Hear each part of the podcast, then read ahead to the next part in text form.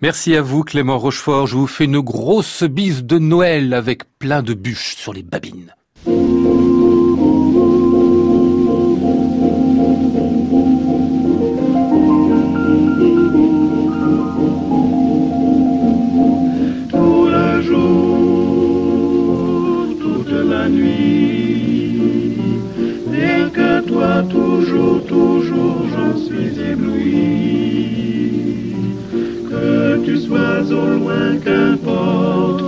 Puisqu'en moi tendrement je t'emporte, oh mon amour, nuit et jour. Bonsoir à tous et bienvenue pour le deuxième volet de notre grand pot pourri de Noël, puisque vous le savez, toute cette semaine, je vous propose la réécoute de quelques-unes des émissions qu'on a aimé faire pendant cette année 2018 et qu'on voulait réentendre à l'occasion des fêtes. Deux émissions euh, ce soir au programme. Miguel da Silva, magnifique altiste, qui a plein de choses toujours à raconter sur la vie musicale comme elle va. Et puis en ouverture, un live qui nous avait enthousiasmé. C'était le 22 mai dernier. Ils étaient venus à 8 du Sirba pour une soirée entière ah, c'était quelque chose.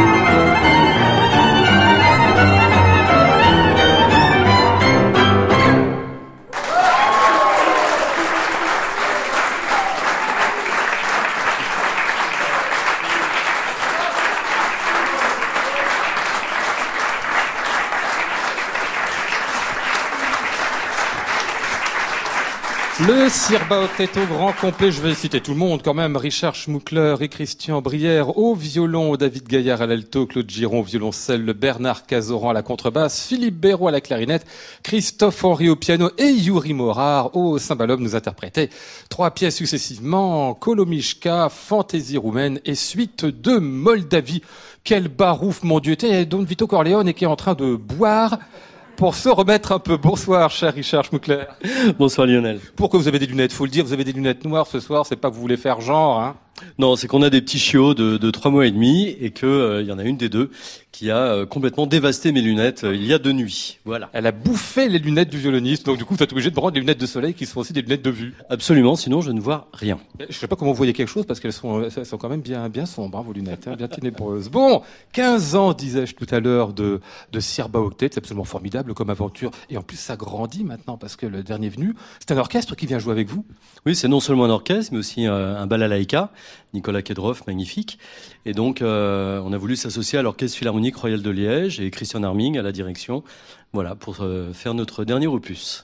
Vous doutiez que ça durerait autant de temps que vous avez lancé le, le Sirba que ça durerait 15 ans, que vous auriez ce, ce succès-là aussi? J'en sais rien. En fait, c'est un peu aventure après aventure, jour après jour. Et on verra bien, avec toujours la conscience que ça peut s'arrêter dès demain. Ah oui? Pourquoi ça pourrait s'arrêter? Parce que euh, c'est à partir du moment où on croit qu'en fait c'est pérenne, euh, c'est à ce moment-là où c'est peut-être dangereux. Bon, d'accord. Il y a un disque avec tout ça. Enfin, j'oublierai pas d'en parler, bien évidemment. Sirba Orchestra, c'est avec donc justement l'orchestre euh, philharmonique royal de Liège et euh, Christian Arming que vous citiez euh, à l'instant. Le répertoire qu'on retrouve là-dedans, en fait, c'est le vôtre, c'est-à-dire un mélange de musique klezmer, juive, c'est ça? Oui, et l'ambiance générale est plutôt quand même chez, Ras, chez Rasputin. Donc, euh, euh, j'ai vraiment choisi beaucoup de, de, de titres, en fait, qui font partie de ma mémoire euh, personnelle, de, de, de réunions de famille, et même euh, des titres dont je ne me rappelais pas qu'on les chantait dans les réunions de famille, mais j'étais trop petit. On me disait, ah bah oui, c'est normal, t'as choisi ça, mais parce que on le chantait, euh, on le chantait entre nous. Donc, euh, il y a beaucoup d'airs tziganes, beaucoup de romances tziganes, comme Katusha, Les yeux noirs, qu'on va entendre tout à l'heure. Il y a Cocher ralenti tes chevaux. Et, là, justement, on va entendre une des plus belles romances à la balalaïka, jouée par Nicolas Kedroff, qui s'appelle Yavstretil Vas. Alors ça, ce sera juste dans quelques instants. Euh, Nicolas, justement, on va aller euh, s'installer. Le temps qu'il s'installe, je fais un peu le tour. Je ne veux pas interroger tout le monde dans le Sirba, mais quelques-uns quand même. Philippe Béraud, bonsoir. Ah, bonsoir. Il, il avait la tête tout bas comme ça, on a l'air de dire pourvu qu'on ne me pose pas une, une question. Ouais, J'étais impressionné par l'accent euh, de Richard. De quoi Euh, bah. Ah oui, c'est vrai que c'est dur à dire. Vous n'y arrivez pas, vous. Hein Sinon, j'y arrive pas. Prononcer en clarinette, remarquez, ça marche aussi. ou C'est un langage universel. Euh, Philippe Béraud, qui est le euh, clarinettiste, donc, et aussi clarinettiste de l'Orchestre de Paris, hein, première clarinette solo, hein, toujours. Hein. Voilà, bon, on est euh, plusieurs de Sirba à faire partie aussi de l'Orchestre de Paris. Donc, on change de répertoire avec la plus grande joie. Puis de manière de faire la musique aussi, hein, parce que vous risquez pas de bouger, de taper des pieds et de, et de gueuler comme vous le faites dans le Sirba quand vous êtes euh, à l'Orchestre de Paris. Hein. On se défoule un peu parce qu'un mu- musicien classique, souvent, il a quand même une sorte de pression. On a une autre, une autre pression ici quand on joue avec euh, Sirba parce qu'il faut être très très connecté, très rapide, très vif et connecté rythmiquement. Mais il y a une sorte de souvent de, de, de tension en fait euh, à l'orchestre et c'est vrai que c'est un salutoire, c'est vraiment pour nous un grand plaisir et on, ça nous permet, par exemple aujourd'hui il y avait une répétition, euh, la semaine dernière on était en tournée et là de, de, de, de faire de la musique aussi avec un peu plus d'initiative personnelle. Il y a un côté presque libératoire aussi euh, dans cette musique-là. Je vais aller à l'autre bout de la salle parce qu'il y a quelqu'un qui est venu qui est très important, les musiciens, c'est fondamental, mais il y a les arrangeurs, alors on n'en parle pas toujours des arrangeurs. Cyril Laine, bonsoir. Bonsoir. Il est venu nous voir ce soir, il est venu voir les troupes, euh, ça va, ils ont bien interprété euh, vos œuvres, vos textes Ça donne envie de danser comme d'habitude. Ah oui, toujours, oui, oui. C'est vous qui faites donc les arrangements pour le, le Sirba Octet. Oui, tout à fait. C'est vrai que euh, Richard euh, euh, écoute un tas, tas de chansons et puis au moment me dit voilà j'aimerais faire ça comme ça comme ça. On en discute ensemble et puis euh, et après finalement c'est c'est un peu une recomposition de du, du matériel existant parce qu'il y a enfin déjà il y a très peu de partitions contrairement à, au- à ce qu'on a l'habitude de faire en, en musique classique. Et euh, donc souvent c'est des choses reprises d'oreille et puis euh, même décider quelle serait la, la meilleure note dans les ornementations et même certains thèmes, plusieurs versions existent. Donc un certain nombre de choix à faire et puis après aussi de, de, de composition, de- d'emmener la, la musique euh, ailleurs. Voilà. Et puis laisser les musiciens aussi leur laisser quelques espaces de liberté, parce qu'il y a pas mal de d'improvisation en tout cas là-dedans, bien que ce soit en même temps très très écrit comme on le sait. Allez, on va retrouver le Sirba toujours en direct depuis euh, l'hôtel Bedford à Paris, 17 rue de l'Arcade. J'ai pas donné l'adresse tout à l'heure, mais vous la connaissez par cœur. Deux titres, celui euh, que vient de prononcer Richard Schmuckler. Euh, Yavast... Vous voulez pas le redire, Richard? Silvas. C'est bien comme ça. Et puis après, il y aura deux guitares. Ça, je sais faire.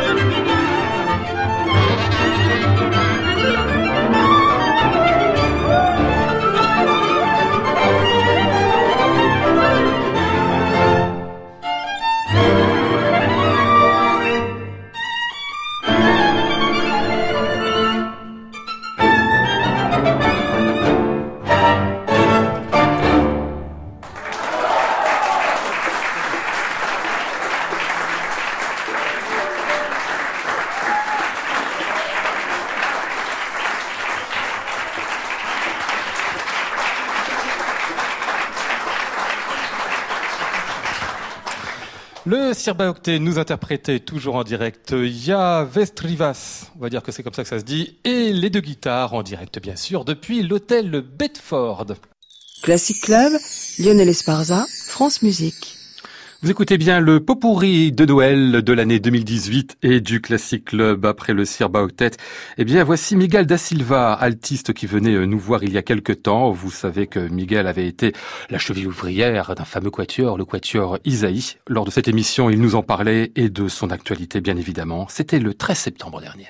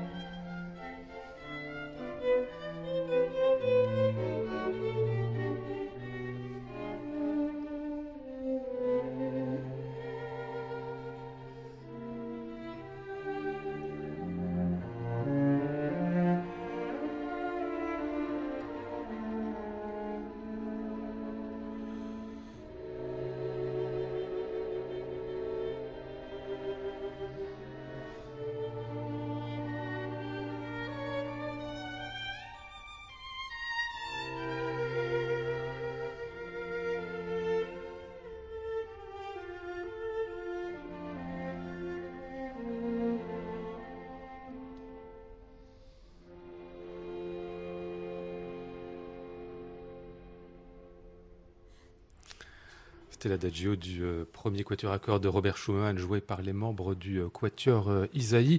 En 2003, si je me souviens bien, c'est ça, il y a 15 ans, ce disque qu'il a été enregistré. On, y reviendra peut-être tout à l'heure avec vous, Miguel da Silva. Donc on a parlé de votre enfance un petit peu, hein, à Reims, un peu de la famille et puis des, des professeurs. Euh, vous êtes arrivé à Paris à quel âge? À peu près 18 ans, c'est ça? À 18 ans, 18 ans et demi, 19 ans, oui. Ça a été un déracinement, un problème? Vous l'avez bien vécu?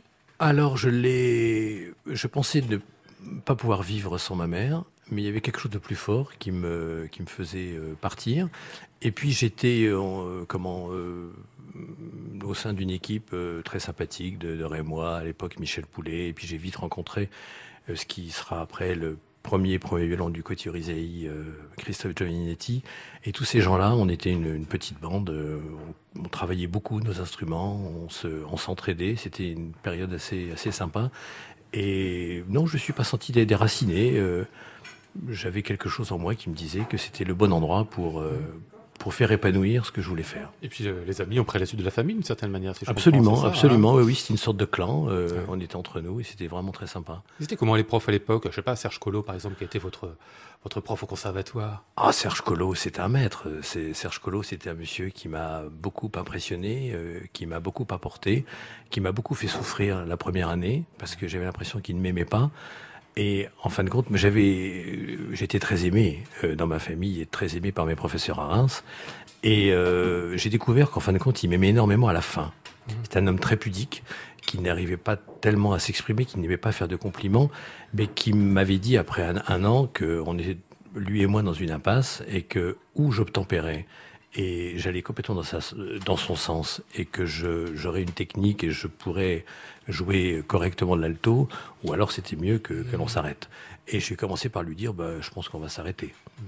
Et puis, 48 heures après, je me suis dit que tout de même, euh, euh, des gens comme Jean Sulem, que Xuereb, qui étaient là, des grands, des grands aînés, Marc-Olivier Dupin, qui était altiste à l'époque, je me suis dit quand même, euh, tu devrais réfléchir, euh, pourquoi pas obtempérer pendant un an, euh, c'est pas grand-chose. Et là, j'ai travaillé euh, dans la direction de Serge Collot, et je dois dire que je dirais qu'il y a peut-être tous les jours, c'est un peu exagéré, parce que mon grand euh, euh, comment modèle a été Peter Schidloff du Quatuor Amadeus, mais il n'y a pas une semaine où je pense pas à, à Collot euh, sur mon instrument. 24 ans, vous rentrez à l'orchestre de l'Opéra de Paris, je compte Oui. bien, c'est ça oui, hein? exactement. C'est c'est jeune, trop jeune, euh, c'est le bon âge? Euh, là aussi, Serge Collot m'avait demandé de me présenter. J'avais commencé par dire non parce que j'avais pas envie de faire de l'orchestre. Et puis euh, après, en réfléchissant, j'étais un tout petit peu euh, rebelle à l'époque. Euh, et en réfléchissant, je me suis dit que quand même, j'avais pas d'alto à moi, j'avais pas d'archer à moi, euh, j'avais pas beaucoup d'argent. Je me suis dit que ce serait quand même une bonne chose. Et donc, je suis rentré à l'Opéra de Paris. Mais j'ai vécu l'Opéra de Paris à la fin de l'Opéra Garnier. C'était Björn Kino et Martinotti après. Euh, j'ai pas vécu la plus belle période Mhm. si je peux me permettre, en termes de... Alors, artistiquement, j'ai vécu des choses magnifiques, euh, avec Zubin Mehta, dans la Traviata, par exemple, euh, avec le Saint-François d'Assise, avec Ozawa. Ça, j'ai des grands souvenirs de ça. Mais le reste du temps, c'était un petit peu, un petit peu décadent, Mhm. je trouve un peu. Après, toujours avec un énorme potentiel, cet orchestre et cette maison. Et puis après, j'ai été maintenant, lorsque je j'ai entendu la tétralogie là, il y a deux ans, euh, Ouais. j'étais tellement fier qu'en France, euh, C'est un grand orchestre aujourd'hui. on a un orchestre comme ça. C'est un Mmh. orchestre extraordinaire. J'ai une admiration incroyable pour cet orchestre. Vous êtes resté combien de temps Du coup, deux ans, trois ans Je suis resté trois ans. Ah ouais. Et vous aviez commencé déjà à travailler le quatuor? Oui, euh, oui, oui, mais c'était pas euh, comment très sérieux. euh, comment et puis là, on s'est dit qu'il fallait comment passer la vitesse supérieure. Et puis est intervenu Marc Bleuze, qui était directeur de la musique et qui nous a offert cette possibilité de, de bourse, enfin de d'aide financière, qui correspondait quand même à, à pratiquement euh, la moitié de notre salaire de l'Opéra de Paris. Enfin, et de- à l'époque, Christophe Giletti, elle était à l'orchestre de, de Paris, lui. Donc on a, on n'était pas complètement sans filet, mais on. C'est assez rare d'ailleurs ce genre de proposition à l'époque. hein. Ah bah c'était c'est grâce à Marc Bleuze qu'il y a eu ce, ce renouveau du quatuor français hein, en France. C'est vraiment lui qui a, été visionnaire et qui a dit c'est pas possible, il faut professionnaliser les débuts quoi des, des jeunes quatuors.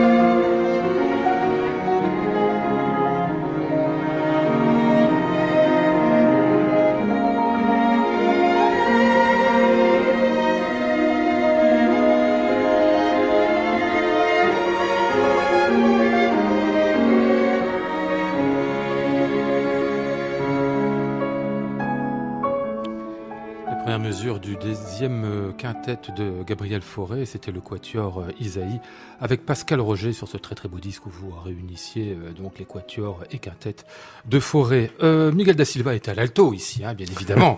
On vous a laissé tout à l'heure, juste au début du quatuor Isaïe, que vous fondez donc en 1984, avec, vous l'avez raconté, cette bourse qui vous permet d'aller travailler immédiatement, si je comprends bien, avec le quatuor Amadeus, alors que vous n'aviez pas vraiment les, les quatre qui commenciez là, de vraie expérience de quatuor?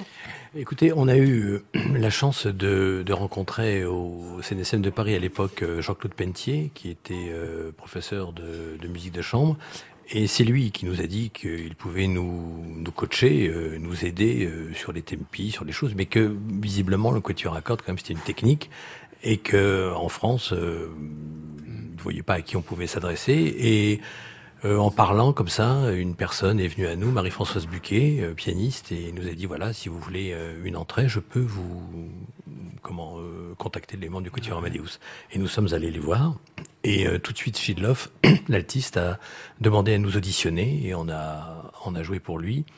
Et là, on a joué, je me souviens, les dissonances, premier mouvement, et il a voulu qu'on joue tout le quatuor pour savoir si on avait parcouru et notre vision du quatuor. Et puis il nous a invités à, à travailler à Cologne pendant trois ans. Donc on a travaillé avec les quatre membres et moi j'ai travaillé, euh, j'ai joué le répertoire de l'alto à Peter Schidloff qui était pour moi un, un, modèle de son, un modèle de rigueur, un modèle de, de densité. C'était un bon prof aussi? Alors, c'était un homme très exigeant, euh, c'est un homme dur, c'est un homme qui s'aimait beaucoup. Mhm. Et donc, euh, euh... Ça être pas euh, euh, aimer les autres, c'est ça? Voilà, je suis pas su... non non non, c'est pas celui qui m'a enfin comment dire. Alors lui, je pense à lui euh... toutes les heures. Ah oui, beaucoup et il est souvent là de, euh, à côté de moi. Il montre le siège à côté de lui, Miguel. Voilà, il est souvent là et donc euh, parce que une qualité de son comme ça, une qualité de phrasé, un timing comme ça, c'est c'est jamais vu. Enfin moi j'ai rarement entendu ça euh, dans un quatuor et même euh, en soliste. Euh, Nicelle, le second violon, était quelqu'un qui donnait plus, était quelqu'un de, de, plus cultivé aussi, et était quelqu'un qui, qui traduisait un tout petit peu les le, le manque peut-être parfois euh, d'humanisme de Shidloff et puis le côté euh, totalement perché et, et, lunaire et visionnaire de Brian Euh, ce retour avec les membres du Quatuor Amadeus, qui était déjà légendaire à cette époque-là, hein, vous aviez conscience de la dimension de la chose Ah oui. oui. Ah oui.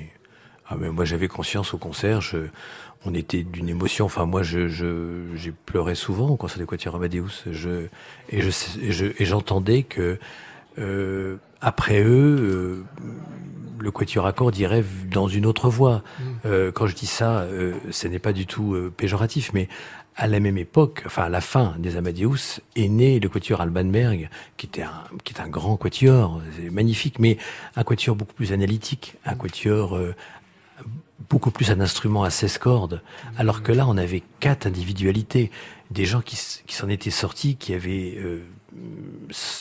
au sortir de la guerre, ce sont des gens qui, qui n'avaient que la musique, les Amadeus, et on sentait ça dans chaque note. Ça, ça rigolait pas. Quand Schidloff parlait de ça, il disait mais moi je me suis, c'est à la vie à la mort quoi, la musique pour moi.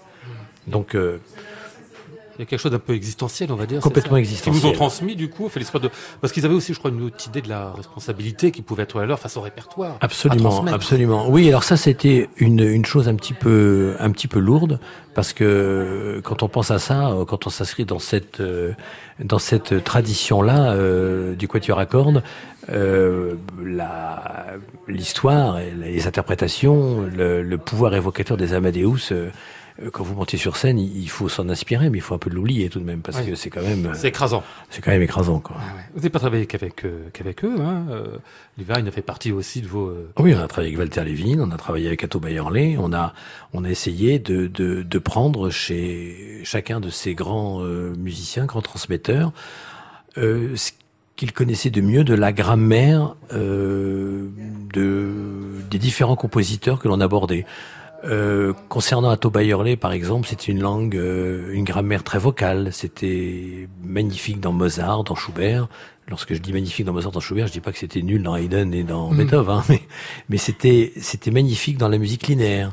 Euh, concernant Walter Levin, par exemple, c'était quelqu'un de beaucoup plus analytique, euh, quelqu'un qui qui était beaucoup plus axé sur l'architecture, tout ça. Donc les grands Beethoven avec lui, c'était c'était magnifique. La deuxième école de Vienne était bien sûr incroyable. Mm, mm, donc voilà, on essayait de, de de prendre le, le meilleur. Le meilleur chez les meilleurs, c'est quand même pas mal. Voilà. Vous terminez quand ces études-là? 88, c'est ça à peu près? Exactement. 7, 8, exactement. Et la carrière le- commence immédiatement? Ah oui, parce qu'on est les premiers à gagner le concours d'Evian. Et puis là, on a la chance de, de signer euh, un an après pour une euh, grande maison de disques, Decca. Et à l'époque, euh, les maisons de disques faisaient, construisaient encore les carrières. Ouais. Et ça nous a internationalement euh, beaucoup aidé. Et je veux dire que Walter Levin nous a prononcé une phrase dont je me souviendrai toute ma vie. Il nous a dit, avant d'être un quatuor français, soyez un quatuor à cordes.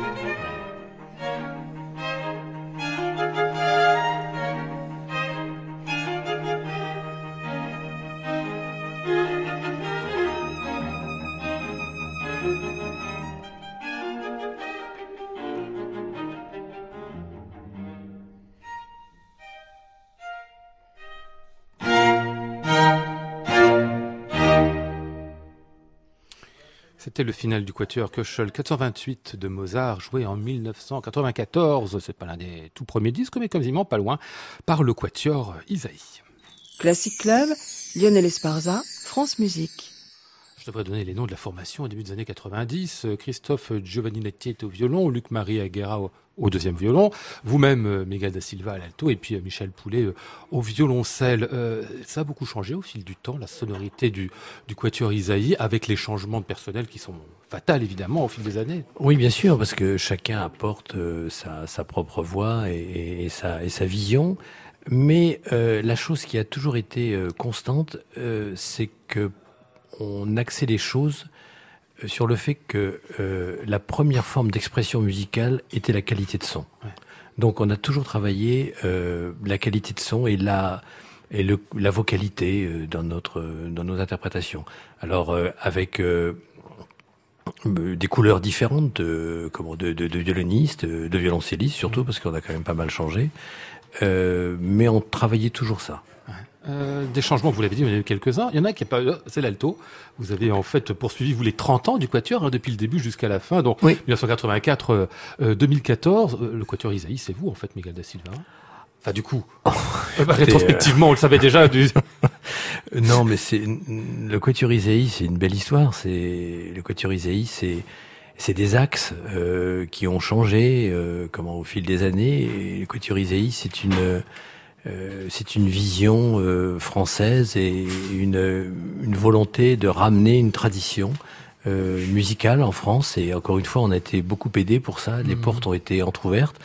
Et c'est une chose, je crois, qu'on a euh, je sais pas si on l'a réussi, mais en tout cas, on, on s'y est, euh, on s'y est plongé euh, à, à 400%. Ouais.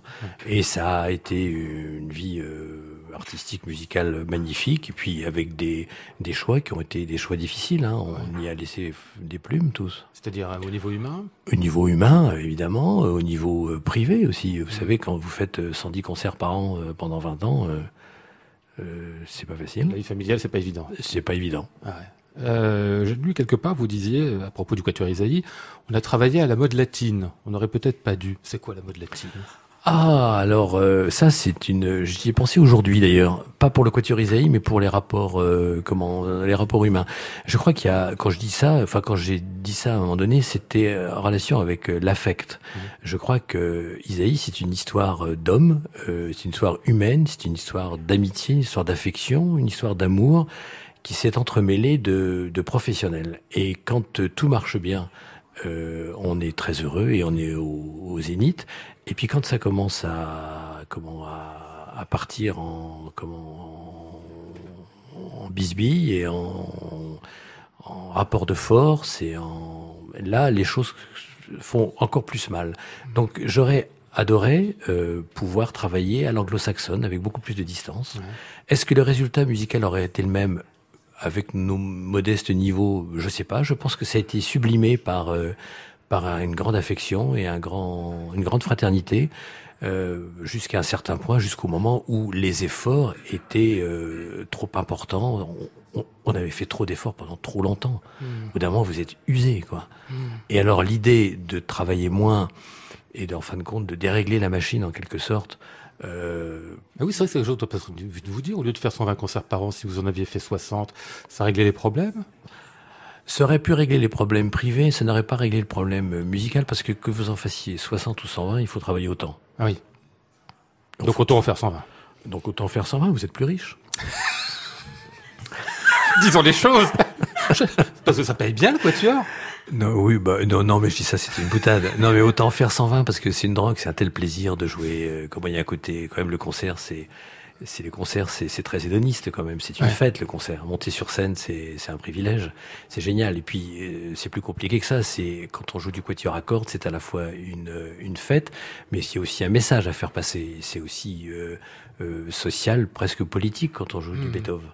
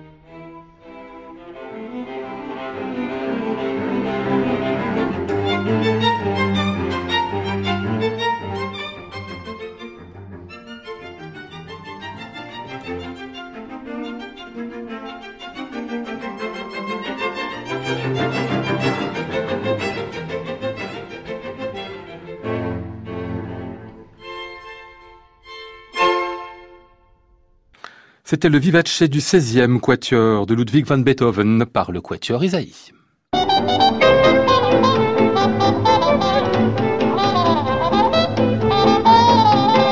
Merci à Flora Sternadel, Maude Nourri, Antoine Courtin, Patrick Muller, Loïc Duros et José Bernays.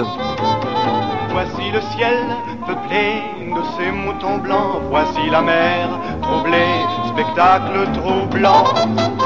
Je vous donne rendez-vous demain, mercredi, pour le troisième volet de notre pot pourri 2018. On parlera Wagner avec Peter Sellars et Jean-Jacques Natiez. J'entends la ville qui me dit bonsoir et moi sur le quai de la gare, je dis de mon mieux des mots d'adieu.